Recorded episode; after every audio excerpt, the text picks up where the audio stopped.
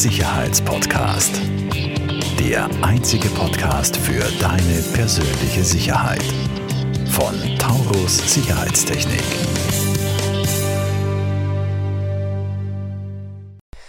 Herzlich willkommen zu einer weiteren Folge von der Sicherheitspodcast. Wir starten wieder rein ins neue Jahr mit frischem Elan und mit einem extrem spannenden Thema. Ähm, und zwar, wir begeben uns ein bisschen weg von der physischen Sicherheit und tauchen ein in die Cyberkriminalität, wenn man so will. genau. ähm, und zwar heute bei uns zu Gast äh, die Firma Foreus. Äh, in diesen Tagen eigentlich in aller Munde. Ich komme schon fast nicht mehr an euch vorbei in den Medien.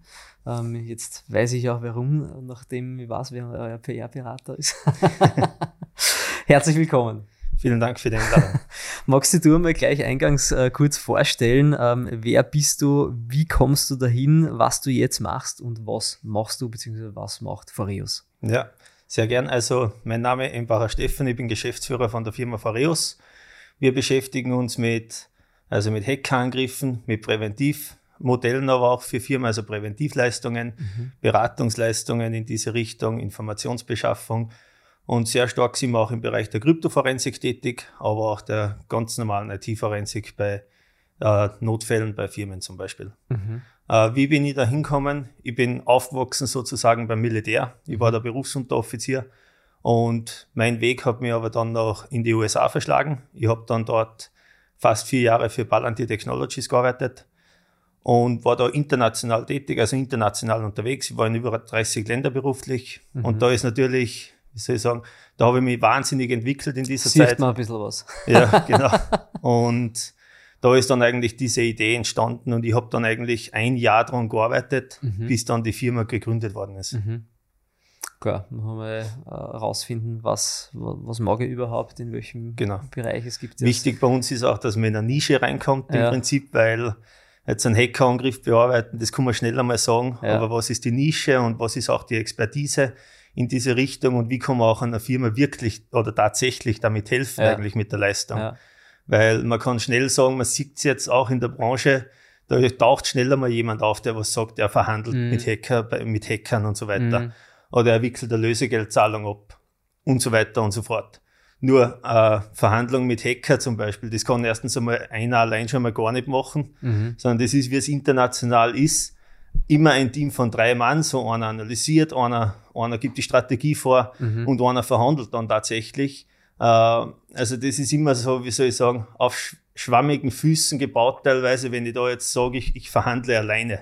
Dementsprechend mhm. schwierig, schwierig war auch der Start für uns bei der mhm. Firma weil solche Dinge wollte ich natürlich am Anfang schon machen, mhm. habe aber gewusst, ich kann sie nicht machen, mhm. weil das alleine nicht geht, weil da ja. kommt noch viel mehr dazu, wenn man jetzt sagt, man bezahlt zuerst einmal ein Team. Ne? Ja, genau. Also und vorher muss man mal so weit sein, dass man mal ein wenig bekannt ist und dann überhaupt, dass man in ein Wachstum kommt mhm. mit der Firma. Mhm. Äh, und dass man dementsprechend dann auch Experten reinholen kann. Ja, natürlich, ja.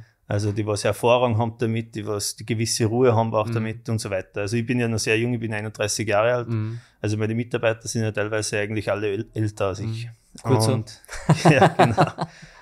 Und das waren eben am Anfang die Schwierigkeiten und jetzt mittlerweile sind wir aber eh schon 20 Leute, mhm.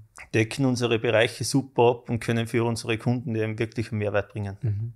Ich finde das so, so, so spannend einfach, ähm, weil wenn man jetzt denkt an, an, an, an Cybersecurity und, und dergleichen, wie es halt in aller Munde ist, da denkt man aufs Erste gar nicht daran, dass da auch diese Verhandlung dazugehört. Ja, was jetzt, äh, also natürlich sitzt man da wahrscheinlich auch am Computer, ja, aber du, du, du hackst dich jetzt für die Verhandlung nicht, nicht wirklich irgendwo äh, rein, sondern das ist, oder auch, aber es ist wirklich die mündliche Verhandlung oder, oder, ja. oder via E-Mail oder was auch immer für ein Messaging-Dienst dann oder auf welchem Kanal auch immer.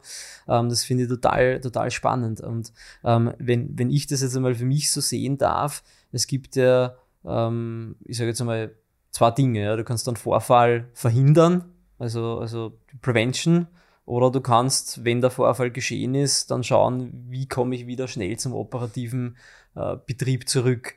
Genau, und das ist auch der Fokus bei uns. Also ja. wir haben ja präventiv, wir haben bei eine Präventivlösung für mhm. Firmen, die was wir einziehen, mhm. aber das ist ein zwölf Monat, also das ist eine zwölfmonatige Leistung, mhm. äh, wo wir eben immer wieder vor Ort sind bei den Firmen, mhm. auch Schulungen bei den Mitarbeitern durchführen, mhm. Penetration-Tests durchführen. Mhm. Äh, und wir gehen aber auch sehr stark auf die Informationssicherheit, mhm. weil wenn man das in den Kreis sieht, da ist zwar natürlich sind technische Maßnahmen, das ist einmal das, das Ultima Ratio und das ist einmal die Basis, was man braucht, dass man mhm. VPN hat, dass man Multifaktor-Authentifizierung mhm. hat und so weiter und so fort. Das ist aber tatsächlich nur ein Viertel von der ganzen Sicherheitskette. Dann kommt noch hinzu der, der Mitarbeiter. Mhm. Da äh, kommt noch dazu so, Social Media. Das ist drei Viertel eigentlich. Mhm. Äh, Darknet, all, all diese Gefahren, was im Prinzip ein Mitarbeiter alltäglich im Netz begegnen können. Mhm. Weil auf Instagram zum Beispiel, wenn da der Mitarbeiter am Firmengerät auf Instagram ist, dann ist es gleichzeitig einfach auch in gewisser Art und Weise eine Gefahr fürs Unternehmen, wenn da mhm. jetzt ein Vorfall ist. Mhm. Und diese Dinge behirnen halt die meisten nicht, mhm. äh, weil sie sagen, okay, sie machen halt dann schneller mal was fürs Gewissen, mhm. mal einen Penetration-Test im Jahr und so weiter. Das, was aber an und für sich natürlich unmittelbar einen Sinn ergibt. Mhm. Äh, Besser als nichts. Genau, aber, aber langfristig überhaupt kein Sicherheits- und Risikomanagement mhm. dahinter steht. Und das ist das Essentielle, was wir einfach einziehen. Und das ist auch das, warum dass wir garantieren, dass eine Firma innerhalb von zehn Tagen wieder steht. Mhm. Weil wir das einfach zwölf Monate vor Ort sind, jetzt nicht durchgehend, aber immer wieder vor Ort. Wir machen eine Informationsbeschaffung, das heißt, was gibt es im Darknet zu finden von dem Unternehmen? Gibt es mhm. da geleakte E-Mail-Adressen mit Passwörter zu kaufen? Mhm. Auf das aufbauen gibt es natürlich Handlungsempfehlungen. Dann gibt es Mitarbeiterschulungen, Penetration-Tests und zwar nicht einmal im Jahr, sondern das muss laufend passieren. Weil dann bei großen Firmen mit 400, 500 Leuten, da ist mhm. es so, dass im Monat vielleicht 20 weggehen und wieder 20 neue mhm. kommen. Und ich habe jetzt Monat wieder neue in der Abteilung drin sitzen. Mhm. Und das ist einfach essentiell an das, was die Firmen heutzutage auch denken mhm. müssen. Ja, spannend, spannend. Ähm, also, wie du vorher gesagt hast, vor allem das Thema mit, mit Zwei-Faktor-Authentifizierung und so weiter, das, das, das hat auch uns schon schon, muss ich ganz ehrlich sagen, äh, des Öfteren äh, mehr oder weniger den Kopf gerettet, wenn man so will, ja. Weil, ja. Äh, was da für, für, für, für E-Mails und Nachrichten teilweise herumschwirren, äh, geschweige denn von, von Deepfakes und so weiter, habe ich genau. jetzt letztens wieder mal gehört beim bekannten Unternehmer, wo quasi da, da, der Anruf, hat mir mehr oder weniger der Chef angerufen, ja. ja bei der Assistentin. Das wird auch ein neues Thema werden, dieser Deepfake und so weiter. Mhm. Wenn man schaut, CEO-Fraud ist in aller Munde mhm. beispielsweise. Äh, aber man muss einmal bedenken, warum kommt es überhaupt zu einem CEO-Fraud? Das ist nämlich nicht nur dadurch, weil es am Ende keinen Prozess gibt, wie jetzt eine Überweisung, wie die angewiesen wird oder wer da unterschreiben muss oder ob es da ein Vier-Augen-Prinzip mhm. oder sonst irgendwas gibt, sondern ist da, da ist davor schon, also es sind davor schon wahnsinnig viele Dinge schiefgelaufen, mhm. weil so ein CEO-Fraud in diesem Ausmaß, wie wir es immer wieder hören, wenn es im Millionenbereich mhm. geht und so weiter. Das ist ja nicht so, dass die sich heute denken, dass wir heute diese Firma mit einem CEO-Fraud schädigen. meist lange vorbereitet. Die ne? schauen ja schon zu im mhm. E-Mail-Verkehr und so weiter. Die mhm. kennen ja teilweise die Prozesse von, vom Unternehmen schon. Mhm. Und da ist ja da schon was wahnsinnig viel schiefgelaufen im Vorfeld. Mhm. Und dann kommt man halt rein in die ganze Spionage und so weiter. Wahnsinn. Ähm, gehen wir vielleicht einmal zum, äh, switchen wir zum anderen Thema und zwar ähm, äh, die Welt der, der äh, Kryptowährungen. Ähm, da seid ihr ja auch tätig. Das heißt, ja. ihr helft aufzuklären, ähm, wo sind die, die, die, die Gelder jetzt, die Funds jetzt, die irgendwo abge, gezweigt wurden oder was, was sind da so typische Fälle, genau. die da vorkommen und die das, aufklären ja, hilft? Das war im Prinzip der Beginn von der Firma. Okay. Aber mittlerweile sind wir bei ca. 7% vom Umsatz machen wir durch Kryptogeschichten. Okay. äh, das haben wir aber nach wie vor immer noch drinnen. Also der Beginn von der Firma war im Prinzip, dass wir in dem Krypto-Thema was gemacht haben, weil das war eben, da haben wir alleine gut zuarbeiten können und so weiter. Mhm. Dass man da einen Rechtsanwalt einmal Beweismittel beschafft und ich sage jetzt einmal in, in Form von gerichtsverwertbarem mhm. Report das Ganze zusammenstellt und so mhm. weiter. Äh, das waren eben die Beginne und die ersten Schritte. Da kommen wir aber dann auch noch dazu, bei Hackerangriffen zum Beispiel haben wir auch am Beginn schon gemacht, dass wenn eine Lösegeldzahlung erfolgt, mhm. also jemand entscheidet, dass Lösegeld bezahlt wird, mhm. und das ist ja keine Seltenheit, mhm.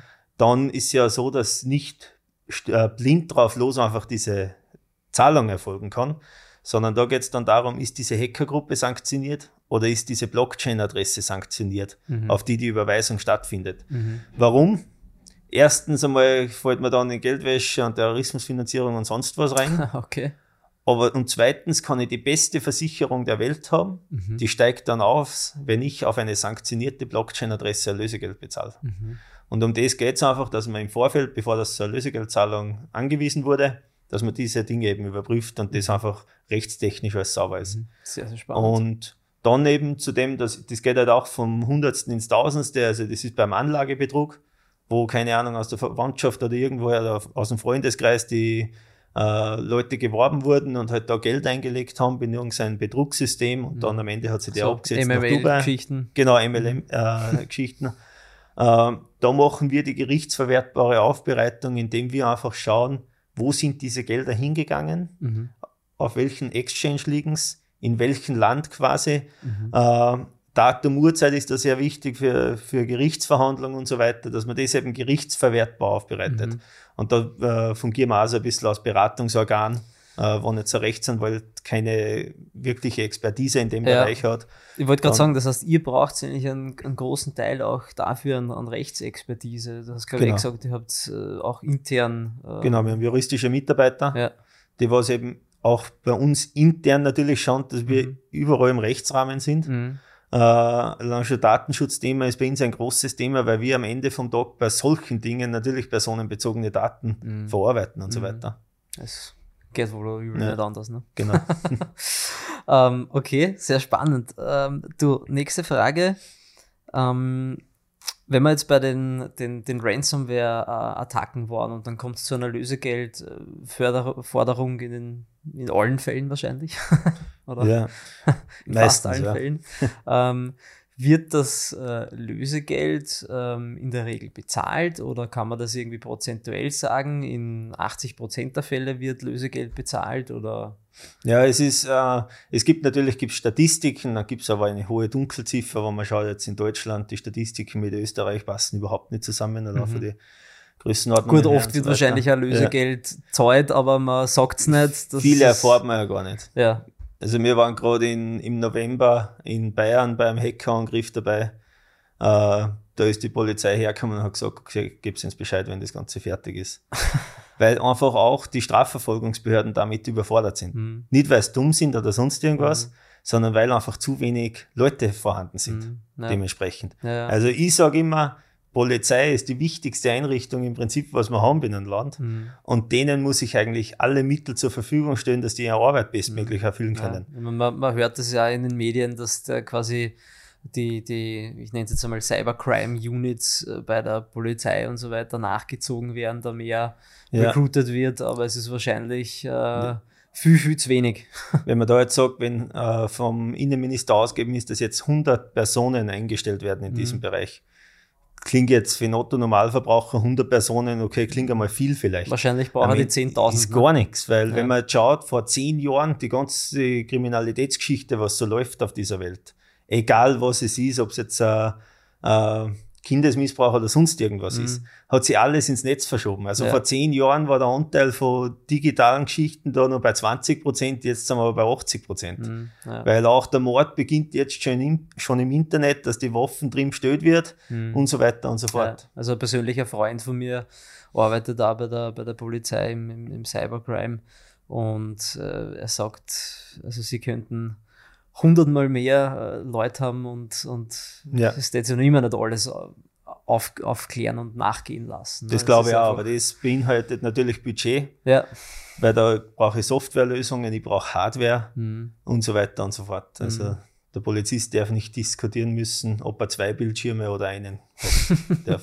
Also ja, das ist das Problem. Das ist äh, äh, ja, wenn man, wenn man über sowas schon diskutieren muss, ne, dann, ja. dann ist es anderes schwierig. Ja. Ähm, was siehst du ähm, als das, das, das Allerwichtigste in der, in der Prävention, äh, sowohl für Unternehmen als auch für, für Private? Das ist eine gute Frage. Wenn ich jetzt so schaue auf die Firmen, auch mit diesen, wir führen ja mit sehr vielen Firmen auch Gespräche. Mhm. Also in erster Linie würde ich einmal sagen, wenn man nur halb so viel Energie reinsetzt in Sicherheitskonzepte und Risikomanagement, wie es die Firmen in Österreich teilweise machen in der Vorbereitung für Weihnachtsfeier oder für ein Firmenevent, dann wären wir eh schon gut dabei, glaube ich. Okay, gut. Aber jetzt äh, ernsthaft sage ich, man braucht ein funktionierendes Compliance-Management-System mhm. auf die Sicherheit bezogen.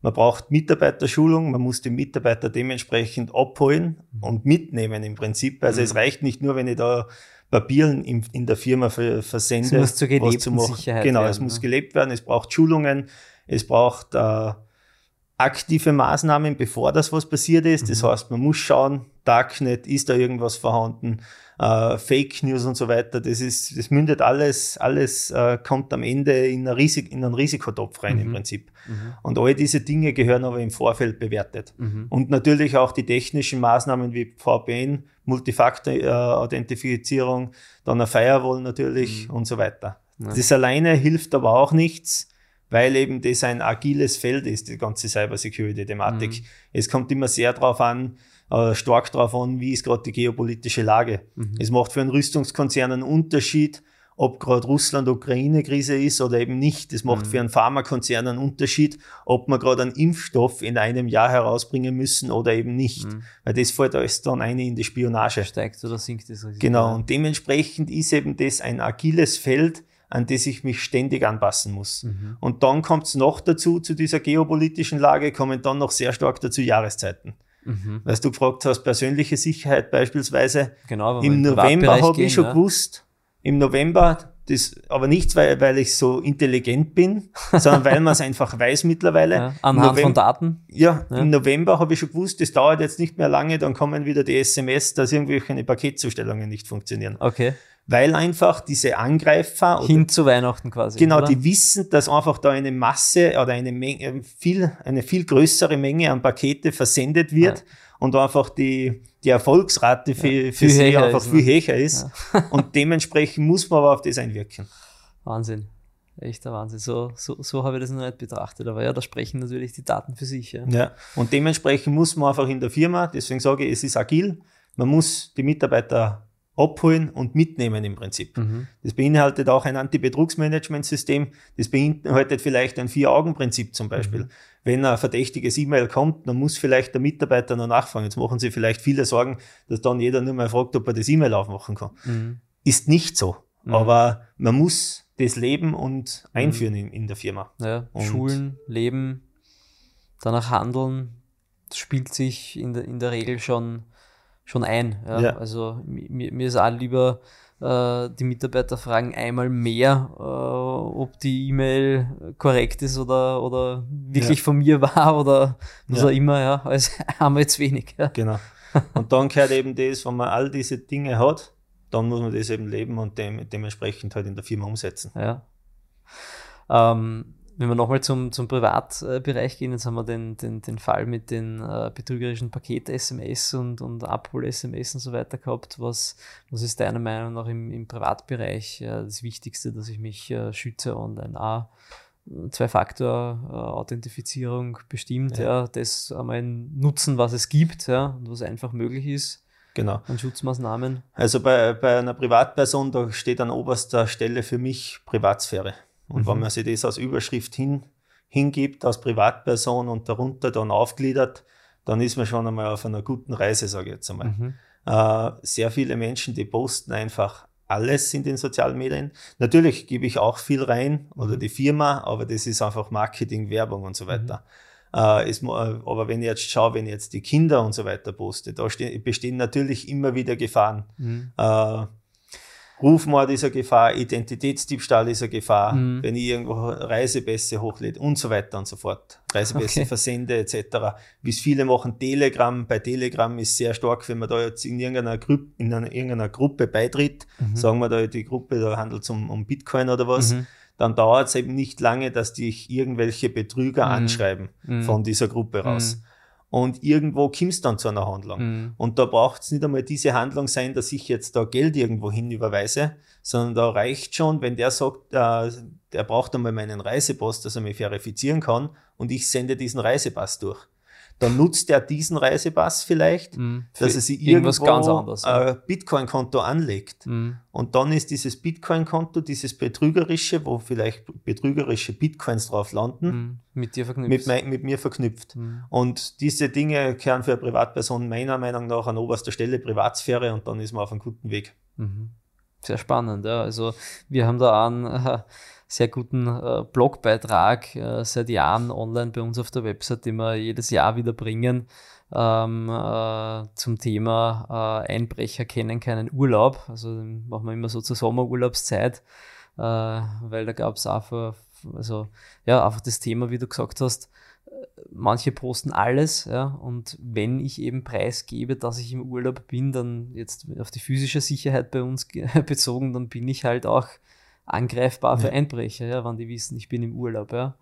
Ähm, ja, das muss am Ende des Tages, glaube ich, jeder für sich selbst entscheiden, wie viel er preisgibt, wie viel nicht, wie viel er postet, wie viel nicht. Aber natürlich, ähm, wenn man das bewusst macht, ist das ja auch alles in Ordnung. Ja. Aber natürlich dann, wenn es um persönliche Daten, Reisepass etc. geht, sollte man natürlich umso mehr Acht geben. Genau. Ja. Ähm, geschweige denn von, weiß ich nicht, äh, Kryptokonten, Private Keys etc. Genau. Aber gut, da, da wirst du schon einiges erlebt haben, nehme ich an. Ja, es ist ähm, auch bei Bankkonten zum Beispiel. Also ich muss halt da, die Leute müssen verstehen und wissen, wie Domains ausschauen und so weiter. Mhm. Oder, oder was bei einer Domain wichtig ist etc. Mhm. Äh, es ist ein langwieriges Thema. Ja, aber in den E-Mails. Ne? Beginnen, ja, mhm. aber wir müssen beginnen, da auf das Acht zu geben. Dann wird auch viel weniger passieren. Mhm. Äh, wenn man jetzt schaut, natürlich muss man in der Schule immer schon diese Awareness schaffen und beginnen mhm. irgendwo. Nur vielleicht in der Volksschule braucht er da nicht beginnen, weil der versteht ja gar nicht, von was das wir reden. Mhm. Ja, äh, da muss vielleicht dementsprechend müssen, sollen sich da die Eltern auskennen. ja. Äh, und in diese Richtung müssen wir gehen. Also, wenn man jetzt schaut, früher zum Beispiel hat man gelernt, dass man zu keinem Fremden ins Auto steigt. Ja. Und heute muss es ja so sein, dass man auf keine fremde Nummer zum Beispiel ja. antwortet. Keine fremde Nummer, keine fremde E-Mail. Also, ja. ich glaube, so muss man das irgendwie aufbereiten, dass das eben für jedermann verständlich wird. Mhm. Ja, das ist gut gesagt, ja. Sehr schön. Ähm, hast du noch ein Thema, das du zum Abschluss unseren Hörern und Zusehern mitgeben möchtest? Äh, jetzt Bezug auf Sicherheit, oder? Auf, in Bezug auf Sicherheit, in Bezug auf Foreus, äh, gibt es irgendwelche Neuigkeiten? Habt ihr gerade ein neues, ein neues Produkt? Äh, ist gerade irgendwas in den Medien, auf was man speziell achten sollte? Hm, also Neuigkeiten, wir sind jetzt gerade dabei, dass wir einen Standort in München eröffnen, okay. also ein Büro in München.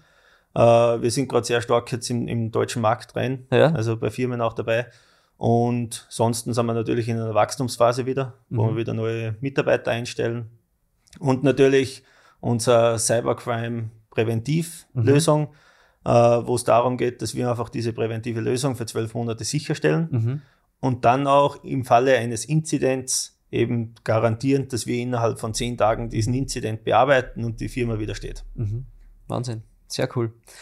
Ich sage herzlichen Dank fürs Kommen, Stefan. Wir werden Dank, die ja. äh, Infos und die Links von Foreos in den äh, Show Notes unten einblenden, äh, dass ihr schnell zum Stefan und zu seiner Firma findet.